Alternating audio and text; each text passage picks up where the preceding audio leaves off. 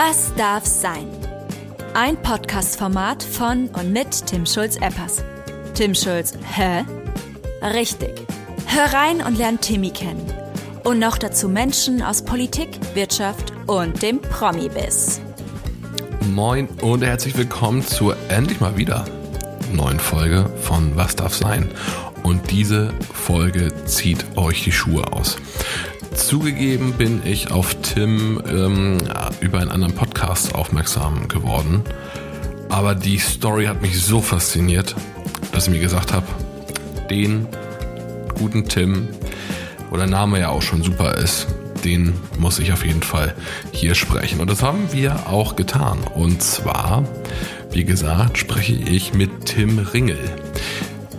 Die wenigsten werden ihn einfach kennen, weil zugegebenermaßen er schon im Business war, als die meisten von uns doch ganz klein waren und alles andere im Kopf hatten, außer Startup gründen, Silicon Valley ähm, und äh, die Weltherrschaft an sich zu reißen.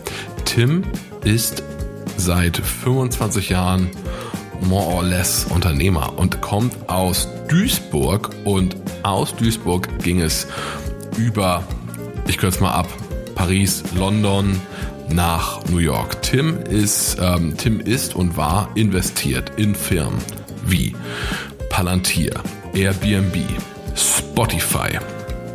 Hat jetzt zuletzt ein Investment in ähm, Hamburg gemacht und ist einfach einer der großen Szeneköpfe, der schon gar nicht mehr in dieser Bubble ist, weil er da einfach auch schon viel früher als die meisten war. Ich habe mit Tim über seinen Werdegang gesprochen, habe mit ihm darüber gesprochen, ähm, wie er ähm, zu dem Tim geworden ist, der ähm, heute ist. Shoutout an Matze Hirscher an der Stelle, das klingt ein bisschen geklaut zugegebenermaßen.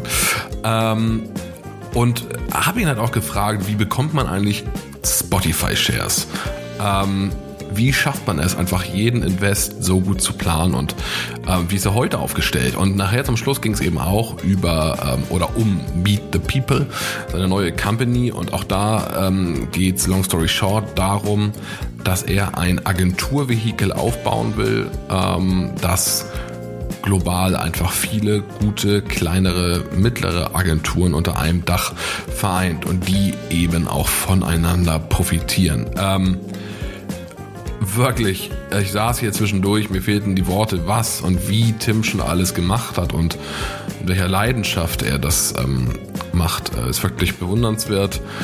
Gerade äh, habe ich mit ihm gesprochen, ähm, als äh, er was ich im Büro in Brooklyn, also in New York war und äh, ja, ging auch länger als geplant, aber to be honest, äh, hat sich gelohnt. Also Schuhe festschnallen und eine der spannendsten Unternehmergeschichten nach meinem Dafürhalten der letzten Jahre hören. Also viel Spaß mit Tim Ringel und mit mir. Moin, nach langer Zeit und herzlich willkommen zur brandneuen Folge ähm, Was darf sein? Heute mit meinem äh, Namensvettern und zwar dem lieben Tim Ringel. Moin Tim. Hi, guten Morgen, Tim. Ja, drin, oder? Für dich ist es ja guten Morgen, denn äh, wo, wo erreiche ich dich dann eigentlich gerade? Wo sitzt du gerade? Ähm, ich lebe ja in äh, New York City und äh, speziell ja. da in Brooklyn, also in Brooklyn Heights. Das ist so, ähm, wenn man quasi, wenn man sich ein bisschen New York auskennt, gibt es da diese zwei Brücken. Es gibt die Brooklyn Bridge und die Manhattan Bridge und dahinter ist ja. ein Hügel und da wohne ich. Das sind so drei, drei Subway-Stops äh, in die Manhattan City. Okay.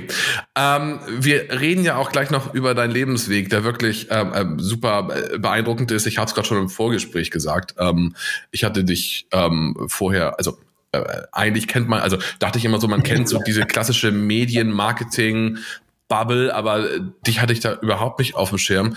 Erzähl doch mal, weil ich mit Sicherheit nicht der Erste bin, der das jetzt, der dich wahrgenommen hat, wer du eigentlich bist und was du machst und auch schon gemacht hast. Mhm. Okay, also ich glaube, der Grund, und das hatten wir vorhin auch so im Vorgespräch so ein bisschen angeschnackt, der Grund, glaube ich, warum vielleicht einige Leute mich nicht mehr kennen oder auch nicht kennen, äh, liegt sicherlich daran, dass ich halt jetzt auch schon 45 Jahre alt bin und fast 25 Jahre lang das mache, was ich mache. Das heißt, so diese, diese Hyperzeit, wo man irgendwie in den 20ern auf jeder Bühne steht, das habe ich halt jetzt auch schon irgendwie ein paar Jahre hinter mir, ja. Mhm. Das heißt, äh, ich hatte da nicht mehr so das Geltungsbedürfnis, mich auf jede Bühne in Deutschland zu stellen ähm, und bin dann halt auch viel rumgereist. Also habe in London gelebt, in Paris vier Jahre gearbeitet und bin jetzt eben mein sechs, fange jetzt mein sechstes Jahr hier in New York an. So und daher bin ich, glaube ich, so ein bisschen aus der deutschen, sagen wir mal, Marketing-Media-Szene äh, verschwunden in den letzten Jahren. Genau.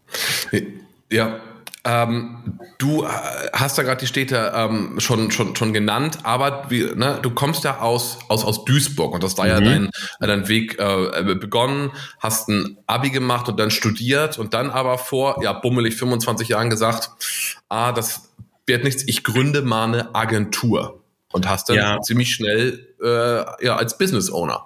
Genau, genau. Also das war eher so ein bisschen aus der ähm, also ich bin, ich bin nie ein guter Schüler gewesen. Ne? Ich bin viel mhm. in Schulen hin und her ge, äh, äh, gependelt, sagen wir mal. Also ich habe mehrere Grundschulen gemacht, habe mehrere äh, weiterführende Schulen gemacht, was nicht daran lag, dass ich jetzt irgendwie ein total schlechter Schüler war, aber ich hatte einfach, ich hatte keinen Spaß an der Schule. Das war alles viel mhm. zu strukturiert für mein Gehirn, glaube ich. ähm, und dieses auswendig lernen, das war irgendwie nichts für mich. Ich bin eher so ein kreativer Kopf, ja, was mhm. was äh, was später ich dann eben ins Unternehmertum gefandelt habe und was sehr gut funktioniert hat. Also wie gesagt in Duisburg aufgewachsen oder vielmehr in Duisburg geboren, in Mülheim an der Ruhr aufgewachsen, aber in Duisburg zur Schule gegangen und da auch meinen Freundeskreis gehabt und habe dann ähm, dadurch, dass mein NC halt echt beschissen war. Also ich hatte ein 3-3er, glaube ich, oder sowas. Wollte aber Informatik studieren, weil ich mit elf damals meinen ersten PC gekriegt habe, wo alle irgendwie Amiga gezockt haben. Hat mein Dad gesagt, so, jetzt mache ich, tue ich dem Jungen was Gutes, ähm, ja. kauf dem PC mit zwei Floppies und keinem Harddrive und dann saß ich da vor dieser weißen Kiste. Ein 68er ja. war das damals, ein Schneider. Äh, und konntest nichts damit machen, ne? Ging ja nichts. Hatte ja auch keiner was für. Also habe ich mir Programmieren beigebracht, weil ich ja Langeweile hatte.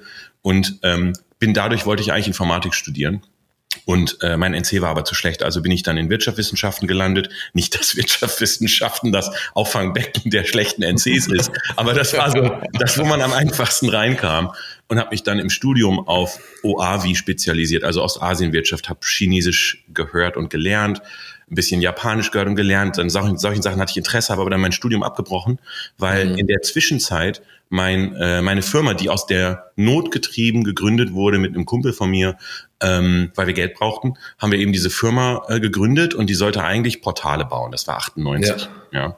also kurz vor der großen genau äh, was, vor dem großen Platzen. Ja. Der Bubble, genau. Was aber ein Rohrkrepierer mhm. war, weil wir erstens kein Kapital hatten, keine Ahnung von nix hatten, nur programmieren konnten. Weißt du, also das war einfach viel, viel, viel zu früh, ohne Ahnung. Also ja. total grün ja. in den Ohren. Und wir haben die Company damals, die erste ähm, hieß C&R Neue Medien, mit dem Marco Zierhera zusammen habe ich die gegründet. Ähm, da haben wir äh, Internetseiten gebaut, weil das war das Einzige, womit man Geld verdienen konnte zu der Zeit. Ähm, und wir haben die Firma gestartet, weil wir beide Hardcore-Gamer waren damals. Und als Hardcore-Gamer zu der Zeit ähm, Fantasy Games, Shooters und so weiter, ähm, hast du ja äh, deine Internetleitung pro Minute bezahlt auf ISDN. So und wir haben halt oft auch, um mm, die ja. Lag-Zeiten nicht zu haben, auf den amerikanischen Servern haben wir oft ISDN-Leitung gebündelt. Dann hast du halt nicht irgendwie 30 Cent pro Minute gezahlt, sondern 60. Ja. Mhm. Und wenn du ja. dann mal drei, vier Stunden zockst. Ah, danke, äh, ja, da genau. hast du Kohle so. für. So, und da gab's halt keine Flatrates und so. Und aus diesem, diesem Grund, weil unsere Eltern uns auf den, ja, aufs Dach gestiegen sind, was macht ihr da? Wir verstehen das nicht, was soll das? Kostet viel zu viel Geld, macht mal irgendwas mhm. mit eurem Leben. So, und dann haben wir halt gesagt, dann gründen wir halt eine Firma. Ne? So, und ähm, das haben wir gemacht und das entwickelte sich dann auch wieder aus dem Bedarf heraus in eine Digitalagentur, wobei digital als Begriff damals ja quasi gar nicht wirklich existent war. Äh, 99 war das. Gab es so ein anderes Buzzword irgendwie für, für, also anstatt von digital irgendwie, ich weiß nicht, modern oder irgendwas in dem Bereich? Äh, nee, nee, die hießen, also äh, entweder Internet-Marketing-Agentur, ja. Ah, okay, ja, ja. ja. Ausführung. äh, genau, oder? Internet-Agentur hießen die, glaube ich, früher. Das war auch geil. Und wir haben Anrufe, äh, also echt, das ist, also, vielleicht soll ich da gar nicht so tief reingehen, aber wir haben damals in dem IHK-Magazin der Handelskammer äh, Duisburg, ja. haben wir kleine Anzeigen geschaltet. Möchten Sie Ihre Internetseite für 499 Euro bauen lassen, weißt du so? Und da haben wir mhm. Anrufe gekriegt, du kannst dir das nicht vorstellen. Wir haben haben einen Anruf, da lachen wir heute noch drüber, wenn wir uns in Duisburg treffen, ähm, lachen wir heute noch drüber, haben wir einen Anruf gekriegt. Äh, hallo, ist da das Internet? wow. können, Sie, Oha, können, können, ja. können, Sie mir mal hier die Seite auf Alta Vista ausdrucken und zuschicken? Ja, so, so Anruf haben wir gekriegt, 99. Der Knaller. Naja. Crazy. Ja. ähm, aber, aber über das Thema ähm, haben wir dann quasi diese erste Digitalagentur gegründet, ähm, haben uns aber primär auf Internetseitengestaltung und dann sehr schnell auf Suchmaschinenoptimierung konzentriert, weil mhm. damals viele der Internetseiten einfach keinen Traffic gekriegt haben und wir als Coder und Engineers, die so wirklich sehr introvertiert waren, ähm, das war am einfachsten. Also jetzt irgendwie Fireball damals, Infoseek, Alta Vista, den, ja. ähm, die Seiten zu optimieren und den Algorithmus zu beeinflussen, das war super easy. Mhm. Ergo haben wir relativ zügig sehr geile Kunden gewonnen. Unter anderem eine Citibank, Christian de Beukeler, also wirklich auch toll, tolle Kunden die uns dann im Monat irgendwie 400 Euro bezahlt haben, 500 Euro, was super für unsere Internetleitung war und für unser, ja, ja haben uns mal konnten zocken. Ohne genau, Probleme. genau. Also ja. das primäre Ziel war erreicht. und dann, Check. Und dann, ja. ähm, dann, dann, ging das los. Dann kam Google 2001. Also wir hatten so, keine Ahnung, 20, 30 Kunden. Das lief alles ganz nett. Wir hatten auch keinen großen Bedarf, mehr zu machen. Es war relativ gut. Mhm. Ähm, und dann kam Google nach Deutschland äh, 2001 ähm, und unsere Kunden haben uns angerufen und haben gesagt, wir wollen da auf Google, wir wollen auch auf Google sein. Der Google-Algorithmus war aber smarter. So, dann haben wir angefangen, uns viel intensiver damit zu beschäftigen, um auch den Google-Algorithmus zu knacken. Ja. Ähm, und haben das auch erfolgreich geschafft. Und äh, das, das, das war gut. Und dann kamen unsere Kunden irgendwann zu uns und meinten, vor allen Dingen die Citibank damals war einer meiner ersten Kunden, der das, äh, die das realisiert hatten. Ähm, und die haben gesagt, wir sind nicht mehr auf eins mit Privatkredit, und Kreditkarte und Bankkonto, da ist irgendwas über uns. Ja, und ich so, ja, was, ja, keine Ahnung, ich guck mal. So, und da war da so eine Werbeanzeige drüber, so eine mhm. Textwerbung. Ja. Und ich so, ja, ist Werbung, ne? Steht ja auch dran, Advertising. Und die so, ja, das wollen wir haben. Das ist, äh, wir müssen das haben. Ja, ich so, ja gut, das machen wir nicht. Ne? Wir sind ja keine Media-Agentur. Also wir machen ja, ja. Internetseiten. Und die so, ja, wir haben schon mit äh, irgendwie der Publicist gesprochen. Äh, die können das auch nicht. Äh, könnt ihr da mal gucken, ob ihr das hinkriegt irgendwie? Ruft doch mal oh, bei geil, Google. Geil, ja. ja. Hm. Genau. So, und dann habe ich, äh, hab ich bei Google angerufen, nachdem ich in Foren so eine Nummer in Mountain View rausgekriegt habe. Und, ähm, und da ging dann irgendjemand ran. Die haben mich kaum verstanden, äh, die Amis, mit meinem gebrochenen Englisch ähm, mhm. und äh, meinten dann, was willst du denn? Ja, wir wollen da Werbung buchen, wir sitzen hier in Deutschland, äh, Zentrum der Welt, ja, in Duisburg.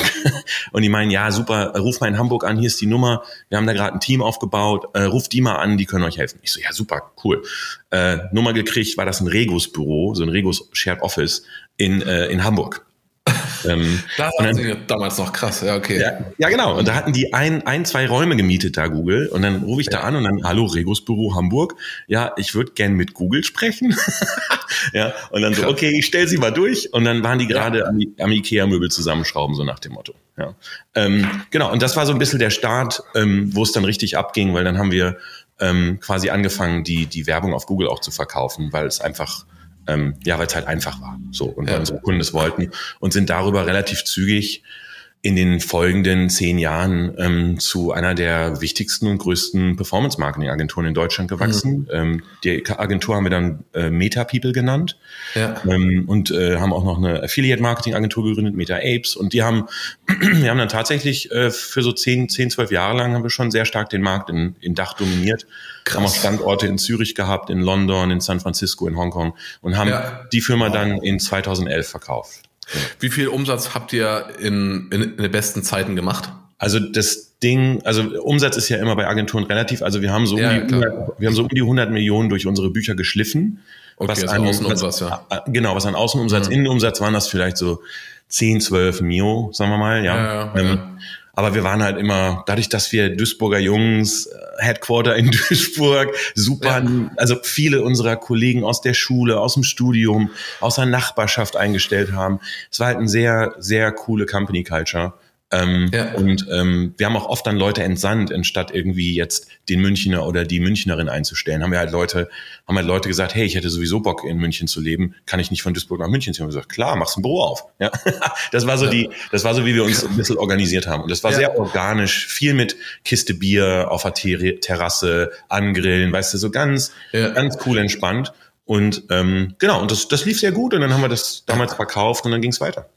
Also quasi schon damals New Work gelebt. So ein bisschen. Ja, aber eher, weil, also, also eher, weil wenn du ja, wir haben ja die Firma nicht gegründet, um Geld zu verdienen. Also klar, um Geld zu verdienen, aber äh, wir haben ja nicht irgendwie die Firma gegründet, weil wir irgendwie die mega Ambition hatten, hier irgendwie Weltherrschaft oder sowas, sondern mhm. wir wollten einfach nur Spaß haben und mit Freunden irgendwie rumcoden, LAN-Partys machen, weißt du, irgendwie, irgendwie ja. dummen Mist bauen, so. Und, und am Ende mhm. wurde das halt immer professioneller und dann haben wir einen CFO eingestellt und der hat dann gesagt, Jungs, so könnt ihr das nicht mehr machen.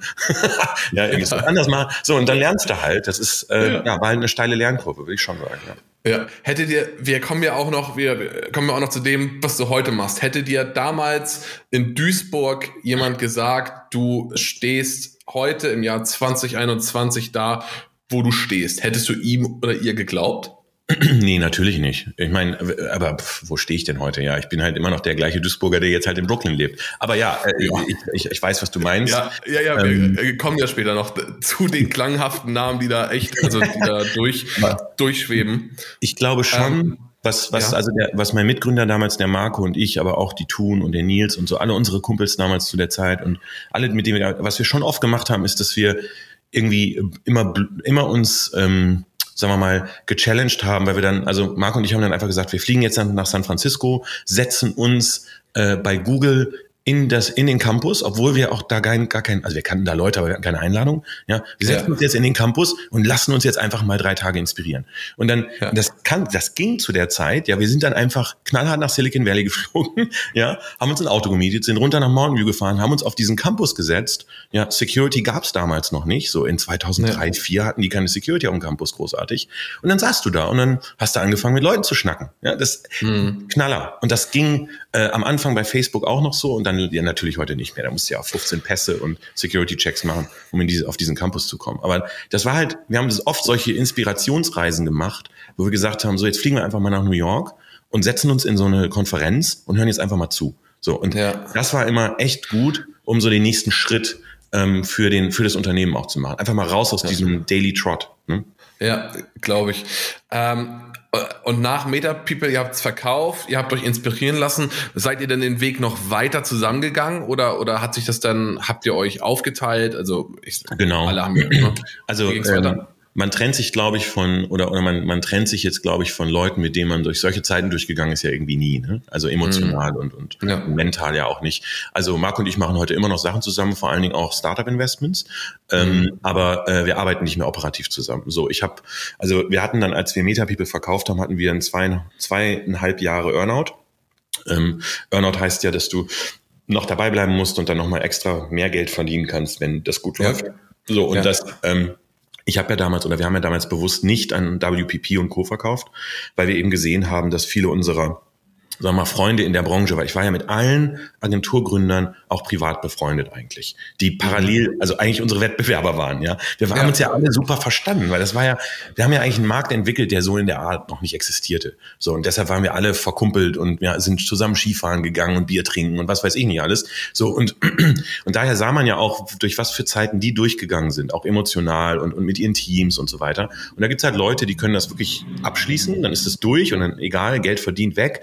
Und wir waren halt durch unsere, sag mal, Duisburger Kultur und Community im, im Headquarter halt immer sehr eng mit unseren Leuten. Und da haben wir gesagt, wir wollen eigentlich auch des Geldes willen jetzt unbedingt nicht an das, das verkaufen, was uns am meisten zahlt, sondern an das, wo die Firma noch so die Mischung aus Balance bester Outcome für die Firma, bester mhm. Outcome für us, für uns. Und ja. da haben wir damals eine französische Independent äh, Agentur verkauft, eine Agenturgruppe verkauft. Die hatten nur, also in Anführungsstrichen nur 370 Mitarbeiter, wir waren 150 und die waren gelistet im französischen Aktienmarkt, also so ein Microlisting, dadurch liquide am Markt, mhm. was gut war ähm, und hatten schon 17 Standorte. Ja, und das war cool, weil wir hatten eben sieben Standorte. Wir waren sehr komplementär. Die hatten nichts ja. Gescheites im Dach. Wir hatten super Fett im Dach. Die hatten was Schönes in Frankreich. Wir hatten beide so ein bisschen Krüppelzeug in UK. Also das, das, ja, das ging einigermaßen. Wir hatten Hongkong, die hatten dafür irgendwie Malaysia und so weiter. Und das passte eigentlich alles ganz gut. Ähm, ja. Dann haben wir gesagt, wir verkaufen an die ähm, und haben dann einen 60-40 Deal gemacht, also 60 Cash Prozent und 40 Prozent äh, Shares in der mhm. Holding mhm.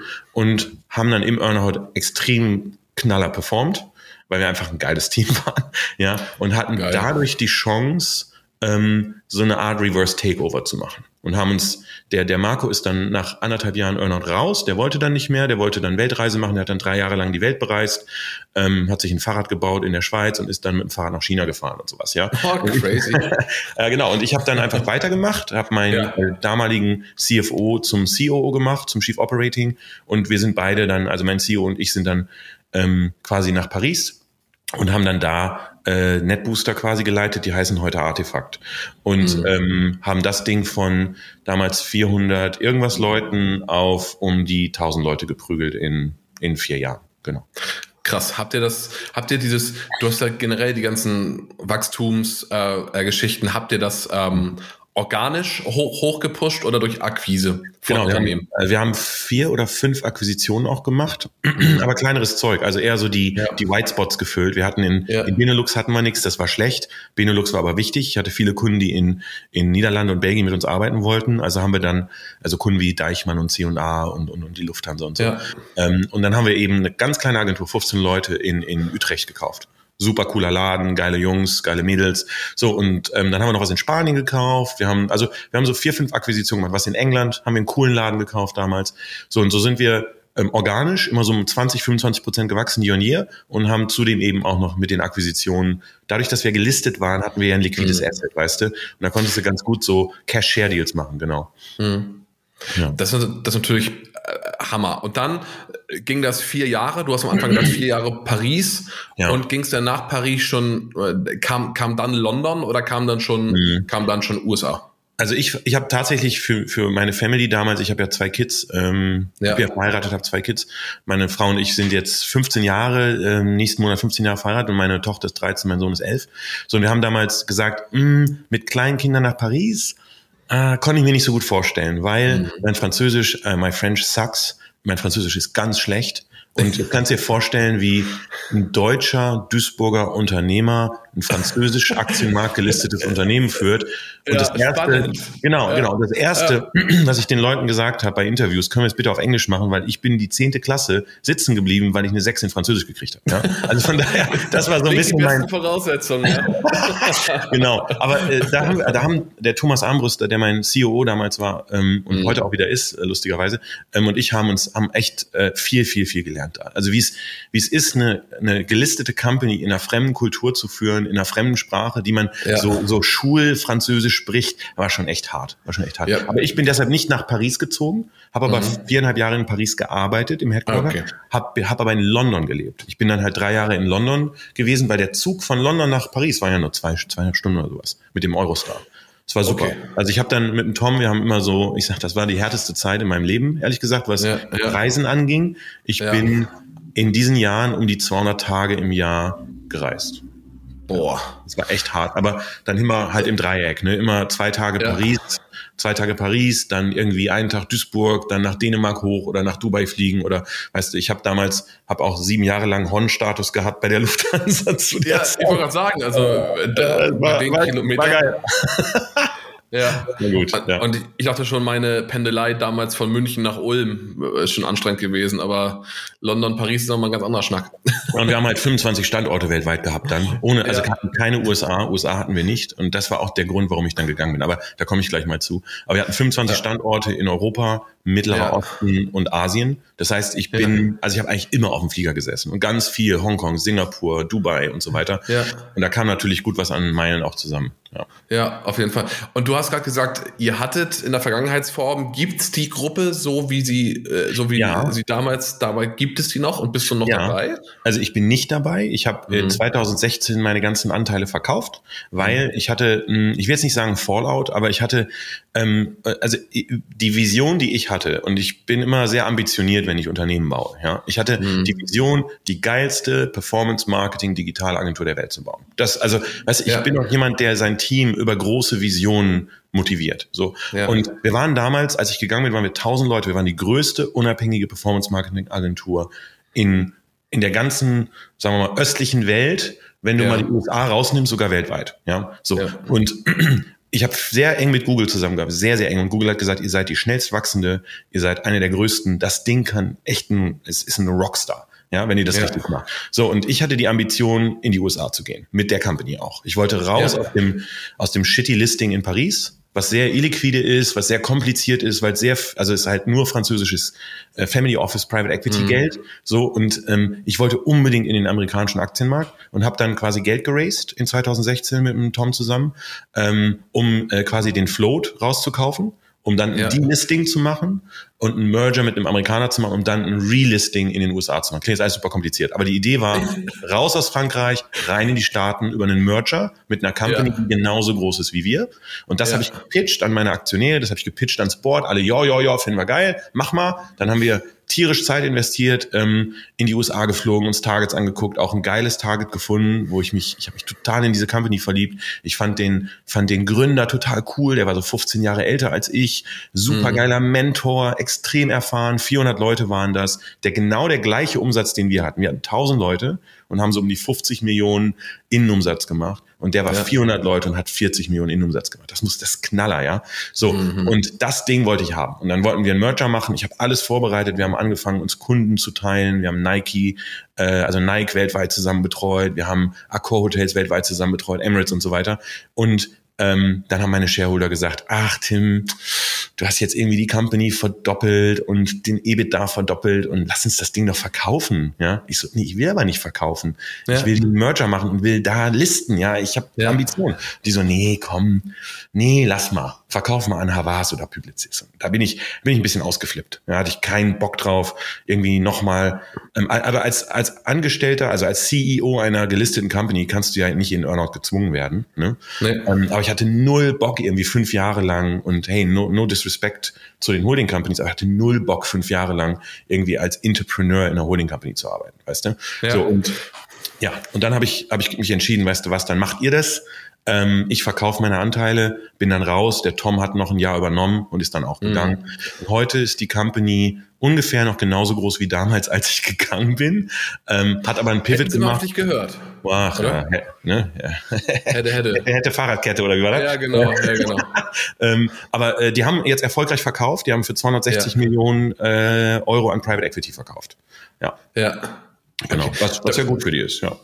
Ja, das heißt dann, also du hast quasi immer dein, mit jedem äh, Verkauf der Anteile hast du ja auch ähm, ja, das Geld, das du äh, reinvestieren konntest, wahrscheinlich, was war dein Hebel verdoppelt, verdreifacht, deine Einsätze, ja. bist du Genau, also ich habe immer, also dadurch, ich habe so ein, ich habe so ein Lebensprinzip, ne? Solange wie du operativ arbeiten kannst und willst, ja, ja dann hast du ja immer noch aktives Einkommen. Ja, also Active ja. Passive Income. So, und ja. solange wie man aktives Einkommen generiert und damit seinen Burn covern, covern kann, sollte man eigentlich, wenn man, also ich bin halt ne, nicht so risikoavers wie viele andere, sollte man eigentlich ähm, voll rein investieren in, äh, ja. in passives Einkommen, richtig? Ja, Weil ja. so kreierst du ja quasi äh, Lifetime Wealth. So und mhm. ähm, das war immer mein Prinzip. Also ich habe eigentlich immer alles, was ich verdient habe, knallhart wieder in neue Ideen investiert ähm, mit relativ wenig also mit relativ viel Risiko auch, habe aber okay. natürlich schon immer auch ein schlaue Inve also Investments gemacht,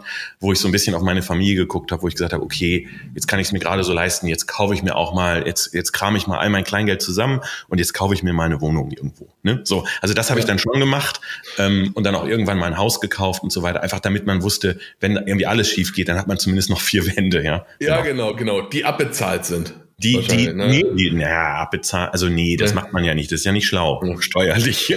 Du, du, ich bin, ja. äh, äh, da, da hast du äh, deutlich mehr Expertise als ich. Ich habe immer, ich finde es halt so spannend, weil, weil bei uns ja auch, also ich habe auch letztens mit, ähm, mit ähm, einem Geschäftspartner drüber gesprochen, dass eigentlich ist es ja, ich meine, Geld ist ja heute wirklich billig und so wie du sagst, man sollte ja, ja investieren und ähm, aber äh, da haben er und ich auch so festgestellt, dass wir so, also dass man quasi schon noch von den Eltern, also ich bin 34, aber ne, äh, auch noch mitbekommen hat, ne, Schulden sind in Anführungsstrichen schlecht. Das ist ne? auch richtig also äh, ja, äh, genau aber eben auch dazu unterscheiden, dass es eben Exakt. ein Unterschied ist, ob du, ob du, äh, ich sag mal, dir einen Konsumentenkredit, dir, dir einen teuren Absolut. Fernseher auf Pump kaufst oder ob du eben dir, ich sag, ich weiß nicht, eine Eigentumswohnung kaufst oder äh, genau. etwas, das Wert gibt, äh, mehren kann. Ne? Ich sag das, ich sag das immer so: Es gibt gute Schulden und schlechte Schulden. Ja. Ja.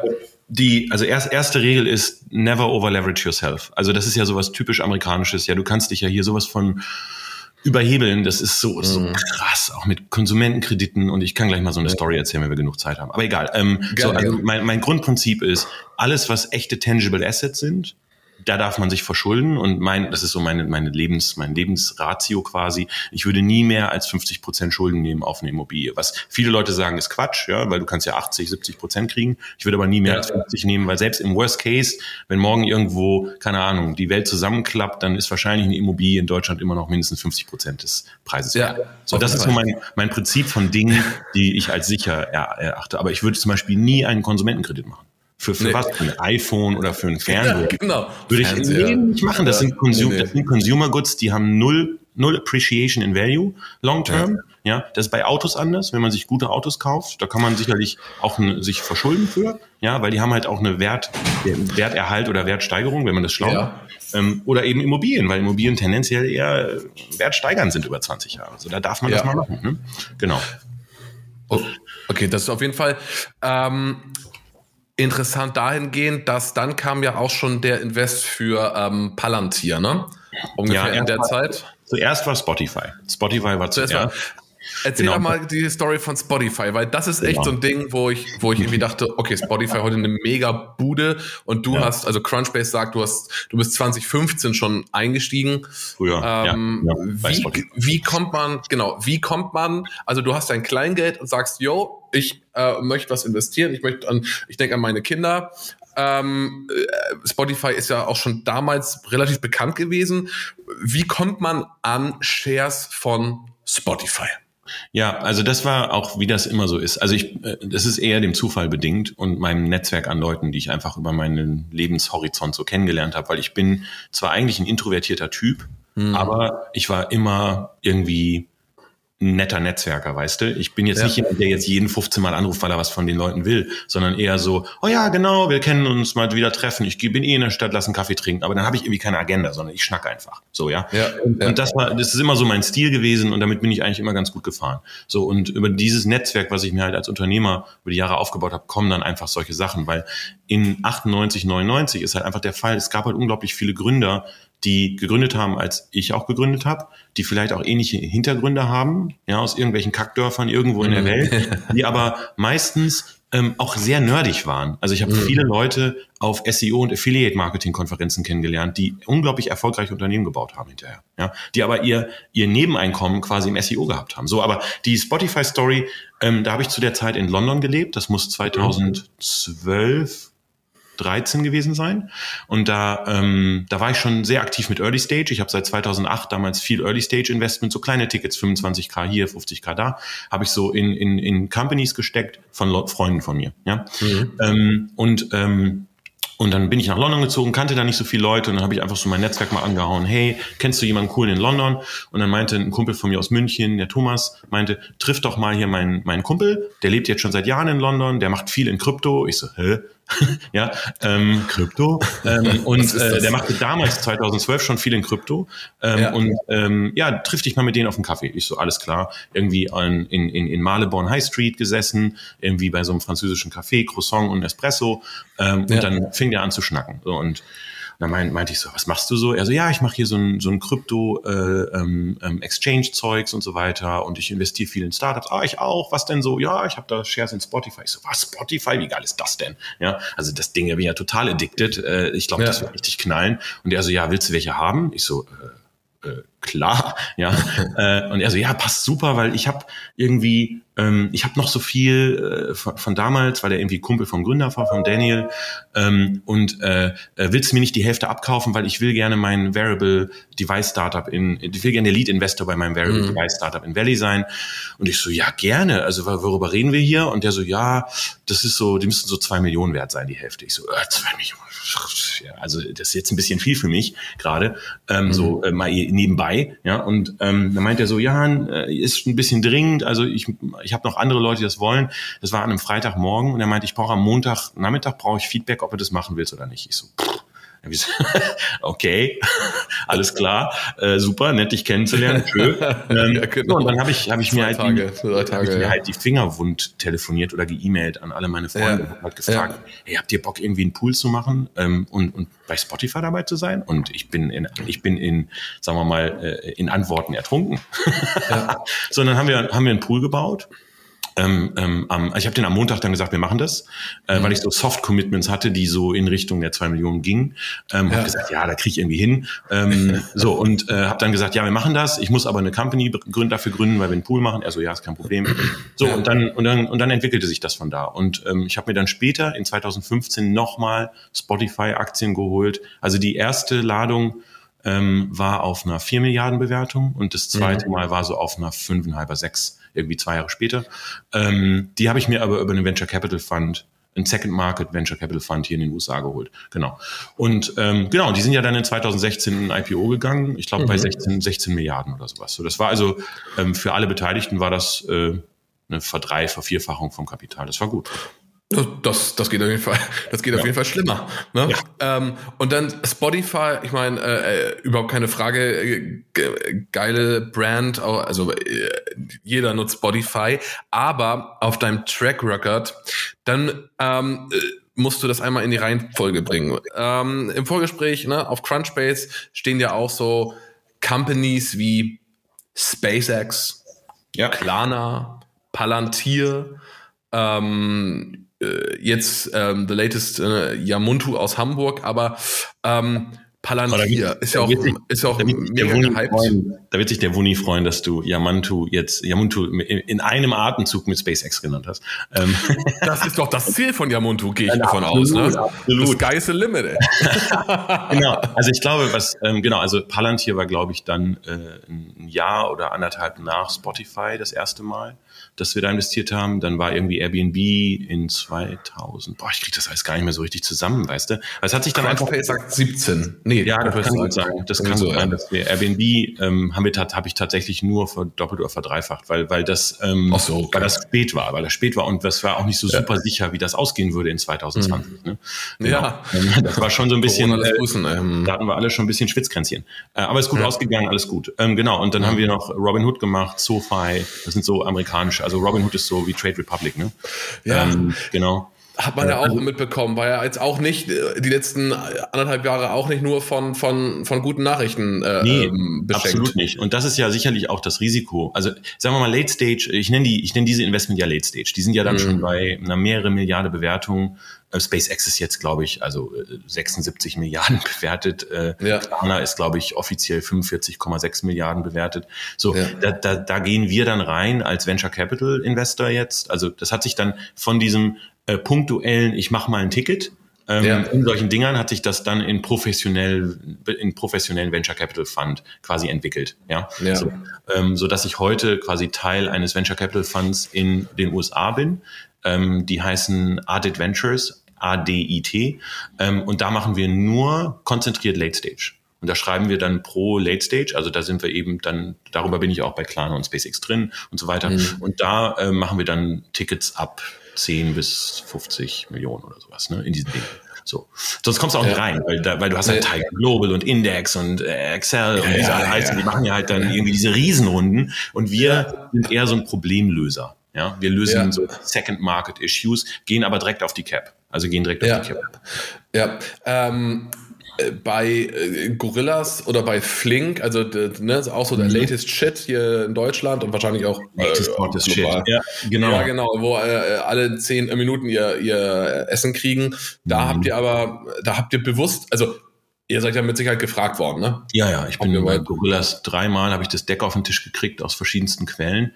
Ähm, aber das ist, also wenn du hier in Brooklyn sitzt, also äh, also es gibt alleine in Brooklyn in meiner Nachbarschaft fünf von diesen Lieferdiensten. Ja? Mhm. Und von drei von denen habt ihr noch nie was gehört in Deutschland. Mhm. So, das heißt, der Markt ist jetzt schon exaggerated aus meiner Sicht und es wird eine Konsolidierung stattfinden. Werden die Gorillas und die Flinks damit Geld verdienen? Auf jeden Fall. So, aber ich ja. muss jetzt nicht bei Gorillas bei einer drei Milliarden oder, oder 1,6 Milliarden Bewertung noch rein. Mhm. Das, weißt du, da gehe ich lieber in, ähm, in Ethos rein. Also einer, der gerade Life Insurance disrupted hier in den Staaten. Ja, oder, oder ich kaufe mich, oder ich kaufe mich irgendwie mit einem größeren Ticket und einem Venture Capital Fund in irgendwas ein, wo ich jetzt schon irgendwie den Path to IPO sehe in, in zwei Jahren. Ja. Ähm, bei Gorillas sehe ich eher, oder bei, bei den Lieferdiensten sehe ich eher so den Path to Consolidation. Und da müssen ja. wir dann mal gucken. Ne? Und das ist, ist halt das, so CapEx-heavy, das Zeug. Und ja. die ganzen Fahrer und die Fahrräder sind alle scheiße, die müssen ständig erneuert werden. Und das ist ah, das ist, ist einfach nicht mein Businessmodell. Ich, hab, ja. ich glaube, da wird Geld mit verdient, aber ich brauche auch das Businessmodell. Was ich halt mich bei solchen Sachen immer immer frage und da äh, spricht auch so ein bisschen so diese so die das Journalistenherz aus mir. Ja, ja. Ähm, ich frage mich halt ganz oft bei diesen auch bei den ganzen Rollern Tier und Bird und hast du nicht gesehen und Voy, ne? ähm, genauso wie jetzt bei den Lieferdiensten. Manchmal ja. habe ich das Gefühl einfach, wenn ich den Markt beobachte, da da gründen einfach Leute Firmen in dem Wissen, dass sie nicht alle einzeln überleben können, in dem Wissen, dass genau. eine kleine Gruppe Geld verdienen wert oder nee, will. Also nee, das ist so mein es Eindruck. Werden, es werden alle, die am Anfang bei Gorillas und so weiter dabei sind oder auch bei DoorDash mhm. dabei waren oder bei, bei wie auch immer den den den E-Scootern, die werden alle Geld mhm. damit verdienen, weil am ja. Ende am Ende werden die ja konsolidieren. Das heißt, der eine ja. wird vom anderen aufgekauft und so weiter. Genau, es, genau. Finden ja, es finden ja Liquiditätsmomente statt. So. Aber unsere unser Prinzip ist ja aus den mhm. letzten 16 oder 15 Late-Stage Startup Investment hatten wir bisher 14 IPOs oder sowas. Also wir gehen ja. wirklich, wir suchen eigentlich die Companies, wo wir im IPO, Teil des IPOs sind, weil du dann nochmal ja zusätzliche Value Creation hast von der von also von, von der Geldperspektive her, weil du du bist erstmal sagen wir mal ein Investor und kriegst über die zusätzlichen Runden kriegst du quasi dein, dein deine Value Creation und dann ja. vor dem IPO gibt's ja nochmal dieses Pricing, das ist ja dieses Closed Market Pricing zwischen ja. den institutionellen Investoren und den Bankern. So und der Retail Investor kommt ja dann eigentlich erst rein, wenn das Ding ja wirklich offiziell auch gelistet ist. Dazwischen findet ja. aber nochmal nochmal eine Value Creation statt. Und da sind mhm. wir immer sehr gerne dabei. Das ist eigentlich das, wo wir dann auch gerne nochmal verdoppeln oder verdreifachen, bevor ja. das Ding eigentlich in den Markt geht. Genau. Ja. Seid ihr bei, bei so Firmen wie ähm, Lilium äh, ähm, mit nee. dabei? das ist auch so. Also ich will ja, ich, ich werde nichts Schlechtes mehr sagen über Leute. Alles gut. Nee, ich, also ich ich bin da auch auch ähm, auch immer äh, skeptisch. Ich, ich, ich höre auch beim beim ähm, OMR Podcast die Folgen mhm. mit ähm, Sven Schmidt und äh, Sven ich folge ich folge seiner Argumentation, ja. was das angeht, folge ich halt total. Ich bin überhaupt nicht in dem Markt drin, aber ich sehe halt nicht, wie wie das funktionieren soll. Aber yes. also äh, generell von diesen Geschäfts, also du bist äh, in diesem halt überhaupt nichts. Also ich, okay. ich, ich, wir, wir, wir machen nicht die Investitionen in Firmen, um sie dann weiterzureichen und dass die dann quasi eine Failure werden. Das ist ja. nicht unser, unser Prinzip. Das ist okay, wenn ja. du Early Stage, wenn du einen Early Stage Fokus hast, kannst mhm. du ja auch nicht anders, weil dein Fonds nee. in der Regel ja nur zehn Jahre läuft und so ein mhm. Early Stage auch schnell mal 15 Jahre braucht, bis es ein Milliardenunternehmen ist. Ja. So, das heißt, du musst irgendwann deine Aktien oder deine Anteile ja weiterreichen. So, ja. aber der Late Stage Fund, wo wir uns darauf konzentrieren, ist nicht die, also ja. sind nicht die Moonshots, hahaha, ha, ha, weil wir ja du, durchaus SpaceX haben. Ja, es sind, Alter, der war nicht genau, schlecht. Aber, aber, aber SpaceX ist ja ein anderes Prinzip. SpaceX mhm. ähm, für uns die Value Creation findet ja schon statt, wenn Elon Musk Starlink ausgründet und das Ding IPO. Dann haben wir ja schon mehr Geld damit verdient, als wir jemals investiert haben.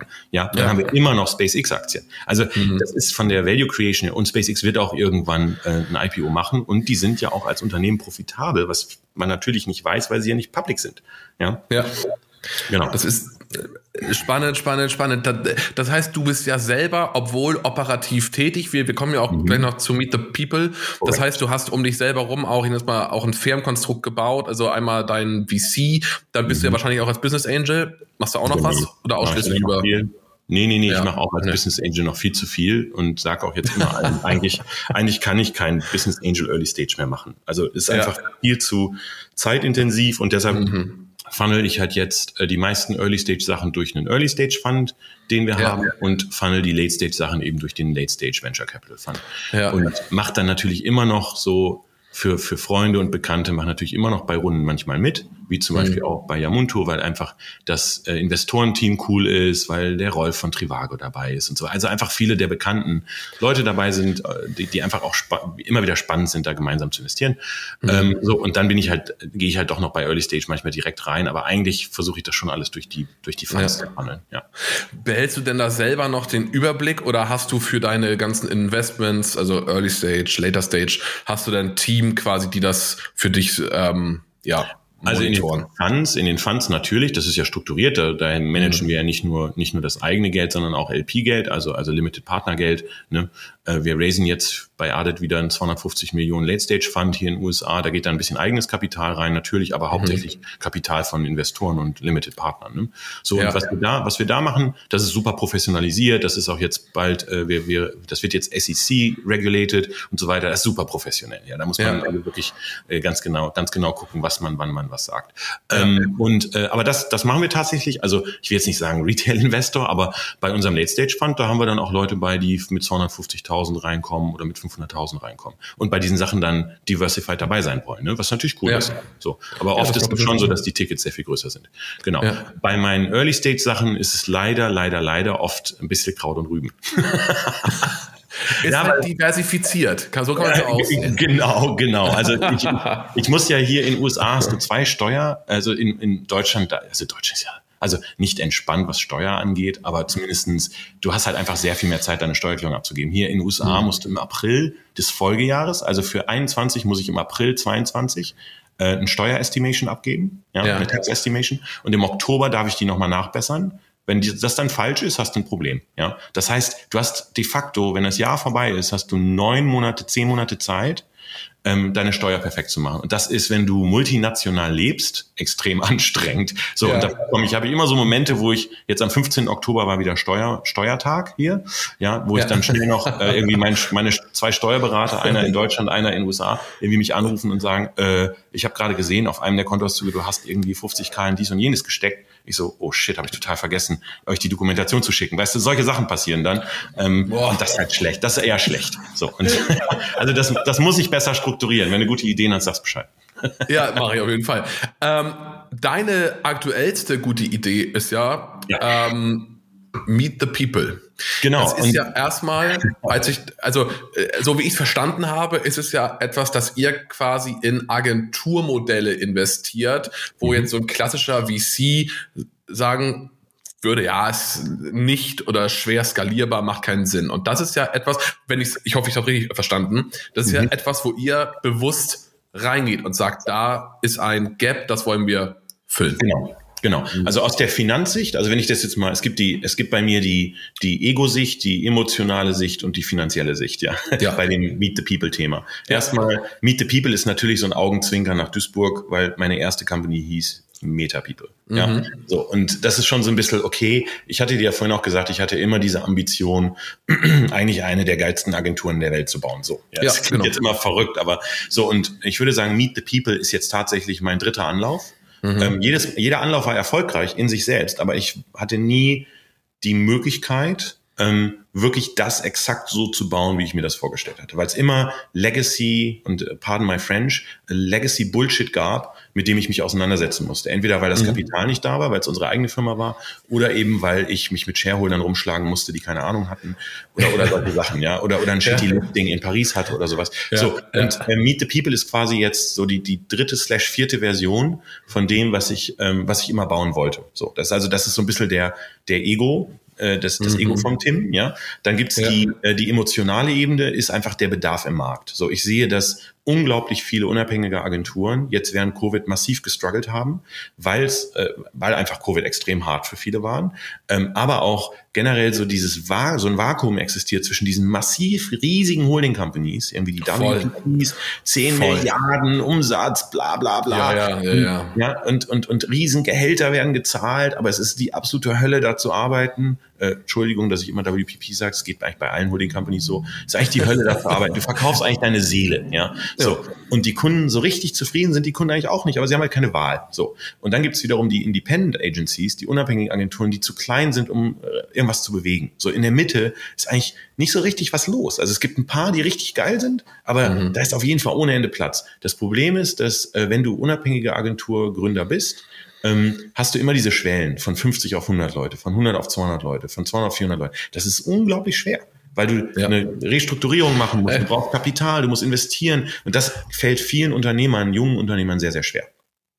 Genau. Das, das kann ich dir aus eigener Sicht äh, genauso Exakt. Äh, bestätigen, ja, genau. Exakt. Und äh, da, deshalb aus emotionaler Ebene, wenn ich damals jemanden gehabt hätte, der mir gesagt hat, du darfst weiter bauen, ich gebe dir eine Plattform, ja, du bist jetzt 150 Leute, das Ding kann Weltklasse werden, ich gebe dir die Plattform, ich helfe dir mit dem Kapital, ich bringe gute Leute zusammen und ich erlaube dir irgendwie eine Mio in Technologie zu investieren, ja, das wäre der Knaller gewesen, gab's aber nicht. So, mhm. und dann damit komme ich zur dritten Ebene und das ist die finanzielle ja. Ebene.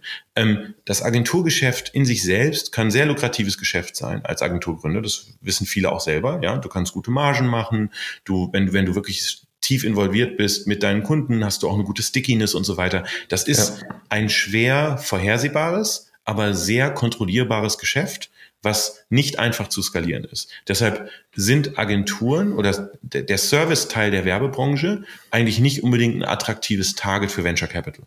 So, weil Venture Capital will halt, ist halt Low Touch, High Yield, also die wollen immer 10, 100-fach ihr Geld zurückhaben, ja, weil ja genau, aus 30 ja. Investments nur drei funktionieren, so nach dem Motto, im schlimmsten Fall. Ähm, ähm, das heißt, das ist eigentlich das falsche Kapital, deshalb ist Agenturbranche Venture Capital kein guter Match. Ähm, dann gibt's ja äh, Private Equity. Ja, Private Equity ist eigentlich ein sehr guter Match, weil Private Equity erwartet in der Regel in fünf bis zehn Jahren eine Verdrei- bis Vervierfachung des Geldes. Das finden die extrem sexy. Ja? Ähm, und sind aber das Problem ist, die sind oft sehr micromanaging. Also sie sind High Touch und Lower Yield. So, ähm, das passt wegen den Agenturen nicht so oft, weil du dann diesen High Touch hast, weil die halt vor allen Dingen Effizienz rausquetschen wollen und, und, und, und Strukturen bauen wollen und sowas. Was bei Agenturen schwer ist, weil Agenturen viel von Kultur und Relationships leben. So, was, was wir jetzt quasi machen, ist, wir sind so eine Art Buffer dazwischen. Wir, wir aggregieren ähm, unabhängige Agenturen weltweit unter einem Dach, nämlich dem Meet the People Dach. Die behalten ihre Identität bei, wir, ähm, ich, das ist in Englisch immer einfacher für mich, weil ich jeden Tag immer so viel Englisch spreche, aber wir versuchen dann so ein, so ein, so ein Connective Tissue, so eine Verbindung zu schaffen zwischen ja. den einzelnen Agenturen, wenn die einen coolen Kundenaccount haben. Also anstatt jetzt zum Beispiel in deinem Fall, ich mache jetzt einmal das Beispiel, ja, Podcast äh, äh, Creation, ja, mhm. ähm, würden wir dann sagen, ja, guck mal, wir sprechen aber mit, mit, mit IBM jetzt schon über deren Kreativstrategie und ihre Markenstrategie, da passt Podcast auch super rein, aber unsere Kreativagentur kann keinen Podcast. So, weißt du, und dann würden wir die ja, zum Beispiel die Connection zu euch machen, als Beispiel. So, ja. und ähm, von der, aus der Finanzsicht haben sich zwei Sachen verändert. Erstens, ähm, die Agenturbranche ist für Private Equity sehr spannend geworden, weil eben hier der Advertising-Guru Sir Martin Sorrell ähm, bei WPP heraus und S4 Capital gebaut hat. So. Ja. Und der hat so als, als einer der, ne, als einer der Urgesteine im Advertising-Markt halt innerhalb von drei Jahren ein 5 Milliarden Unternehmen gebaut mit Private Equity Backing. So. Und das wollen andere gerne nachbauen. Das schaffen, ja, ja. Das ist schon fett. Klar ist ja. jetzt nicht jeder ja. irgendwie Sorel, ich bin auch nicht Sorel, ja, aber ähm, das hat einfach den, den Agenturmarkt für Private Equity sehr attraktiv gemacht. Ja, weil sie jetzt sehen, okay, du kannst echten Yield kreieren und parallel ist der Markt leer was Käufer angeht. Also theoretisch leer, weil die großen Strategen, die viel gekauft haben, Aegis Dentsu, Accenture, äh, WPP, die sind ein bisschen vom Markt verschwunden, was, was Ankäufer angeht, weil die alle in Restrukturierung stecken. Das heißt, ja. aus Finanzsicht ist gerade echt eine gute Zeit, Agenturen zusammenzusuchen, die auch kulturell zusammenpassen und die ja. quasi auf eine Plattform zu heben und die Plattform dann, äh, wenn das Ding Economy of Scale hat, irgendwann vielleicht an die Börse zu bringen. Genau. Und das machen ja. wir. Okay, das ist ähm, ja etwas, was also ich habe bisher also ähm, aus eigener Erfahrung, wir waren ähm, also wir hatten auch schon mit einigen äh, VCs mal gesprochen und äh, da ist eigentlich immer dieser Agenturansatz, so ja, kann man mal drüber sprechen und vielleicht so kleine Tickets und dann können wir euch unterstützen. Mhm. Aber äh, eigentlich ähm, seid ihr die ersten oder wahrscheinlich gibt's auch noch andere. Ich meine, ich kannte dich vorher auch nicht und das, ne, äh, ähm, diesen Ansatz zu fahren. Ähm, Meinst du, dass das ähm, ist etwas, wo, also das, was ihr mit Meet the People macht, was ähm, auch noch von, von weiteren, ich sag mal, ja, Investoren oder, oder äh, in, ja, gesehen wird als Opportunity zum, zum Ja. ähm, also- erweitern? Äh, Also es gibt jetzt von den Modellen, wie wir das bauen, also sie sind alle unterschiedlich natürlich, aber es gibt Ja. so fünf, sechs, vielleicht sogar fast zehn weltweit Leute, die das gerade, die sowas bauen. Es gibt zwei in Asien, die ich kenne. Es gibt ein paar reine Amerikaner, die es machen. Es gibt ein paar, die es international versuchen, wie Depp Ja. Jellyfish, äh, Stackwell MDC und so weiter, Ja. ähm, Dawn Group äh, und so weiter, äh, Pro- Project. Es gibt noch so ein, äh, egal. Es gibt also einige, die das machen. Ähm, alle aber mit einem anderen Schwerpunkt. Und unser Schwerpunkt Ja. ist halt, ich glaube halt sehr daran, und das habe ich immer so gemacht in meinen Unternehmen, dass die Leute die Kultur ausmachen. Wenn du eine geile Kultur hast, wenn du geile Leute hast, die auch bei dir sein wollen und mit an der Mission arbeiten wollen, kommt das Geschäft automatisch. Ja? So, äh, natürlich musst du das strukturieren, du musst auch hinterher sein, aber die Kultur in Agenturen dominiert eigentlich den Erfolg der Agentur. Und deshalb Ja. ist es so schrecklich, wenn eine Agentur verkauft wird, die Gründer raus sind, die Marke verschwindet, dann ist da nichts mehr. Ja? Ja. Ist da nichts mehr. So, das machen wir eben nicht. Wir behalten die Marke bei, die Gründer bleiben dabei, die gehen oben mit rein im Equity, in die Meet the, also jeder ist Meet the People Equity Holder dann und so weiter, dass wir alle in eine Richtung schwimmen. Ähm, und äh, ja, und da ist auf jeden Fall Platz. Das Problem für Private Equity ist, die haben null Interesse daran, irgendwie, ah, ich gebe dir mal fünf Millionen, bau mal was. Das ist viel zu klein. Ja, deshalb haben wir halt jetzt im ersten Schritt 150 Millionen Dollar geraced, ähm, weil für die ist Economy of Scale halt everything. Und deshalb bauen wir das Ding ja auch nicht nur in Nordamerika. Wir sind jetzt schon 400 Leute in USA und Kanada zusammen, äh, 60 Millionen Innenumsatz, äh, profitabel natürlich. Wir kaufen auch nur profitable äh, ähm, Firmen ähm, und äh, werden nächstes Jahr verdoppeln. So, und dann sind wir hoffentlich fast 1000 Leute nächstes Jahr schon und das Jahr drauf hoffentlich 2000 Leute. Und dann haben wir eine Economy of Scale, wo du ähm, bisschen Effizienz auch rauskriegst, sodass das Ding Spaß macht. Ja, ähm, du warst ja auch, als du bei ähm, OMR im Podcast warst, du, war, du warst ja auch auf Deutschland-Tour und Mhm. hast so ein bisschen angeteasert, dass du auch was in Deutschland kaufen Auf wollen würdest. Ist das Ding Fall. schon durch? Also kannst du drüber Nein, sprechen oder ist noch? nein, Okay. nein, es ist leider noch nicht durch, ähm, Ja. weil diese, diese Prozesse dauern halt. Also das ist, Mhm. ähm, ich habe ja auf beiden Seiten, ich habe auf der Sell-Side und der Buy-Side ja jetzt schon oft gesessen und das ist halt, Ja. wenn du dein Baby verkaufst, egal wie groß es ist, ob es 10 Leute sind oder 50 Leute sind oder 500 Leute sind, ist halt immer dein Baby. So. Und Ja. das ist ähm, für die Gründer nicht nur ein monetärer Aspekt, sondern auch ein sehr starker emotionaler Aspekt. So. Ja. Und äh, wir haben null Bock, ähm, Agenturen zu kaufen bei Gründern, die nur aufs Geld gucken. Das ist total uninteressant, weil wir die nächsten Mhm. fünf bis zehn Jahre richtig Gas geben wollen. So und ähm, und aus dem Grund sind wir sehr sehr genau, wenn es darum geht, dass die Chemie passt. Deshalb setze ich mich dann auch noch auf, den- auf den Flieger, fliege nach Hamburg, fahre nach Berlin, fahre nach Düsseldorf, fliege nach London, fahre nach München und mache dann meinen Roadtrip, weil ich will die Leute kennenlernen. Ich will Mhm. wissen, kann ich mit denen Bier trinken, kann ich mit denen irgendwie äh, mir den, in die Köpfe zusammenhauen und danach immer noch irgendwie bei, bei einem bei einem Glas Glas Wein irgendwie wieder äh, freundschaftlich sein. Weißt du, das ist so Ja, wichtig. ja, ja. Ich habe auch keinen Bock mit Arschlöchern zu arbeiten, sag ich dir auch ehrlich. Nee, ey, das ist, äh, davon gibt's da leider auch genug in der, Mhm. in der äh, Welt da draußen. Ähm, wie, wie macht ihr das denn? Das Agenturbusiness ist natürlich auch da, also ähm, du hast ja, ich sag mal, bei, ich weiß nicht, bei, bei Gorillas hast du eine Plattform und zwar auch die Fahrer, ähm, oder bei E-Commerce, da hast du halt irgendwie im Hintergrund einen Code, da hast du eine Plattform, das Produkt. Bei Agenturen hast du ja ganz oft die Leute, die kreativ sind, die Leute, die was können. Ähm, und wie, wie ähm, ist denn da, also wenn die das Unternehmen verlassen, ist ja eigentlich der manchmal so ein USP ein Stück weit ja weg. Wie und äh, wie fangt ihr das auf, wenn diese Walking Assets heißt es, glaube ich, Ja, genau. ähm, Ja, wenn die Assets, genau. wenn die ähm, away walken, die Assets. Ja, genau. Ähm, äh, das, also der, der, der Trick ist, was wir anbieten, ist, wir machen halt keine Earnouts. Ja? Das heißt, Mhm. wenn wir jetzt eine Agentur kaufen mit 100 Leuten und sagen wir, das Ding ist 10 Millionen wert, ich mache jetzt mal ein Beispiel, ja? dann sagen wir, ähm, dann sagen wir, wir, ihr kriegt keinen Earnout, wir geben euch die Hälfte Cash sofort und die andere Hälfte ähm, rollen wir quasi in das Equity von Meet the People, sodass ihr Anteilseigner von Meet the People werdet. So, Okay. das ist erstens eine Motivation, dass du aus den fünf, ja, vielleicht 15 oder 20 machen kannst, wenn der Wert Ja. des Gesamtkonstrukts steigt, Ja. weil du ja. Ja. im Grunde dein, dein Equity, diese wie viel, ach, diversified hast, ja. Ähm, weil bedeutet, auch wenn deine Agentur vielleicht nicht ganz so performt, wie du es dir gehofft hast, wir haben halt dann noch 15 andere Agenturen im Netzwerk, die vielleicht alle gut performen. Weißt du, was ich meine? Ja, so, ja. Das heißt, dein, dein Euro ist halt nicht mehr nur noch dein Euro, sondern der, also vielmehr, du hast jetzt quasi, äh, das ist jetzt ein Zehntel Euro in jedem, in jeder, in jeder Agentur. So, das, das ist cool, weil das eine Risikominimierung ist. So. Und es schafft auch noch zudem, dass die Leute da bleiben wollen, ja, weil sie motiviert sind. Und es schafft ja. auch noch zudem, dass die Leute Geschäft teilen wollen, weil sie natürlich verstehen, dass wenn du jetzt einen Kunden hast ähm, ähm, und, und, und du in Hamburg sitzt, aber eben vielleicht eine Dienstleistung von der Agentur in München spannend für den Kunden sein könnte, ja, warum solltest du sie nicht empfehlen, wenn du denen vertraust? Ja. ja, weil du musst ja, du, du schaffst ja Wert, ohne dass du die Arbeit selber machen musst. Das ist ja der ja. beste Weg, um Geld zu verdienen. Super. Ja, genau, exakt. Super. exakt. So, und das ist, glaube ich, der Trick in diesem Modell, dass ähm, die Leute eigentlich null Interesse haben, wegzugehen, ähm, weil der Payday zwar spannend ist, die Hälfte, aber jetzt irgendwie, also vielleicht schon life-changing ist, aber jetzt nicht irgendwie, du halt doch noch relativ viel im Feuer hast auch, ne? Aber ja. eben im Feuer von einem Konstrukt hast, ähm, wo du weniger Kontrolle hast, natürlich, weil du mhm. einer von 15 bist, ja, oder einer von 100 bist, ja. so, ähm, aber dafür auch weniger Risiko hast. Ja.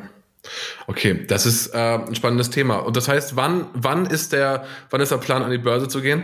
Ach, das kann ich natürlich nicht mehr. Wer, wer, weiß, fünf bis zehn Jahre, wer weiß. Ne? Kommt ein bisschen ja. auf Macroeconomics an. Vielleicht gehen wir auch gar nicht an die Börse, weil die Börse scheiße ja. ist. Wir werden sehen müssen. Aber ähm, die ja. Börse ist ja auch nur eines von möglichen Exit-Szenarios. So, es gibt ganz viele mögliche Szenarios. Es gibt auch den Handshake, dass man sagt, ähm, ein anderer äh, Investor übernimmt, äh, kauft mhm. den bestehenden Investor nach fünf oder zehn Jahren raus, ähm, gibt uns dann zusätzliches Wachstumskapital nochmal, weil wir das Ding dann wirklich vielleicht in Asien noch weiter pushen wollen.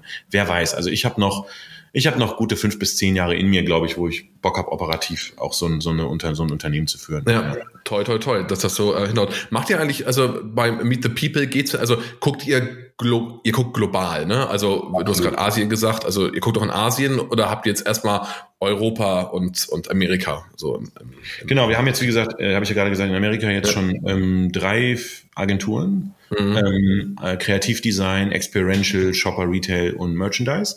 Also ja. sehr traditionell, könnte man fast sagen. Ja? Mhm. Ähm, darüber haben wir aber eben die Economy of Scale gekriegt, dass wir uns den Overhead leisten können. Also zum Beispiel meine Wenigkeit, dass ich auf die Plattform kommen kann, ohne dass jetzt irgendwie da wieder, wieder negativ werden im EBITDA, weißt du? Ja. So, man muss halt eine gewisse Größe haben, um auch. Investitionen machen zu können, so in, in, in äh, Büros und so. Also wir gucken ganz, ganz stark aktiv in Europa, vor allen Dingen in Dach, Frankreich, England weil wir mhm. diese Kernmärkte erst haben wollen als Anker, ja. ähm, weil das sind aus meiner Sicht sogenannte Feedermärkte. Also da haben oft sind irgendwie die Headquarters von den Firmen, von den großen Konzernen. Wenn du zum Beispiel im Automotive irgendwas machen willst, dann musst du einfach in Deutschland noch einen Standort haben. Ja, wenn du mit CPGs was machen möchtest, dann musst du eigentlich in Deutschland, Frankreich, England und USA Standorte haben. So, ja. das geht eigentlich nicht anders. Und dann werden wir Stück für Stück so die die White Spots füllen. Dann kommt Benelux dazu, gegebenenfalls in Spanien vielleicht. Ja, ähm, und dann werden wir uns parallel Asien angucken. Aber Asien für mich ist eher so 2023 auf der, auf der mhm. Prioritätenliste. Ja. Alright, Tim, das, das ist ja wirklich mal, also echt ein Ritt von Duisburg nach, nach Brooklyn ähm, in dein Office ähm, mit den ganzen, äh, also du musst eigentlich mal Buch schreiben, oder? Hast du ja, mal dann, schreiben? Äh, äh, ähm, ja, aber dann, dann sagt mir ja der, der Philipp Westermeier, sagt mir ja dann, äh, Geld verdienen kann man damit nicht, ne? nein, nein, nein, nein, natürlich. Aber er hat ja, glaube ich, auch gesagt, das war ja auch so ein, so ein Ticken auf der Bucketlist, das er hatte. Ja, das stimmt. Aber meine, Bucket, ähm, äh, äh, meine Bucketlist sieht etwas anders aus. Wie denn? Ähm, ich hatte auf meiner Bucketlist ja eher so, so Privatthemen, weißt du? Okay. Also ich möchte natürlich, auf der Bucketlist ist diese, diese globale Agentur, irgendwann mit sagen ja. ich habe das erreicht aus Duisburg, irgendwie mit zwei Leuten im Keller, bis hin ja. zu einer der geilsten weltweiten Agenturen. Ja, das ist schon mhm. Bucketlist-Zeug. Ähm, aber für mich ist Bucketlist dann eher so, ich wollte unbedingt den New York Marathon laufen. Das habe ich dann 2016 gemacht. Ähm, ich will unbedingt mal auf einen 4000er. Ja, einfach ja. klettern. So, das ist so für mich Bucketlist-Zeugs. Okay, okay. Und, äh, wie damals von meinem Mitgründer von MetaPeople, der Marco, der gesagt hat, ich will unbedingt mir ein Fahrrad bauen und dann nach China radeln. Also das ja. für mich ist Bucketlist-Zeug. Ein Buch okay. schreiben. Buch schreiben okay, brauche ich ja, okay. Hey, aber mit der Geschichte kann man auf jeden Fall ein paar Kapitel füllen. Ne? Das ist ja schon. Vielleicht, vielleicht, wenn ich irgendwann 60 bin. ja, genau. Und dann, und dann nicht mehr operativ tätig bist und, und alles passives Einkommen ist, dann, dann hast du die Ruhe und Muße da wahrscheinlich. Exakt, ähm, exakt, Das zu machen. Auf jeden Fall, oh. Tim, vielen lieben Dank für deine Zeit und, und ähm, auch für die echt spannenden Stories. Was steht die Woche noch an? Ähm, ja gut, ich war Montag, Dienstag in Miami für eine Konferenz. Das war das erste Mal, dass ich wieder auf einer Bühne saß äh, vorne und ein bisschen was über die äh, Branche reden durfte. Das war toll. Mhm. Ähm, jetzt bin ich gestern und heute das erste Mal in unserem Büro in New York gewesen. Da haben wir jetzt ein cooles Büro im Financial District, super schön. Äh, 50 Leute passen da rein, äh, was echt cool ist, mal wieder endlich in einem Büro zu sein. Das ist ein Knaller. Ja. Ähm, und krass, wieder mit Leuten, einfach ja. mit Leuten, also mit Leuten an der Kaffeemaschine stehen und einfach ja. mal sehen, oh, du bist ja viel größer als ich dachte. Menschen, viel kleiner, Menschen, ja. genau. genau also, du, ich kenne dich nur aus der Kamera, ja, genau. Äh, genau, und äh, ich glaube einfach, ähm, diese Woche keine Reiserei, nee, einfach weitermachen. Einfach weiter ja. pushen. Ähm, bin sehr gespannt. Ja. Super. Cool. Tim, dann viel Erfolg dabei und äh, ja, bis bald. Super, du danke Tim. Gerne. Alles klar, ciao, ciao.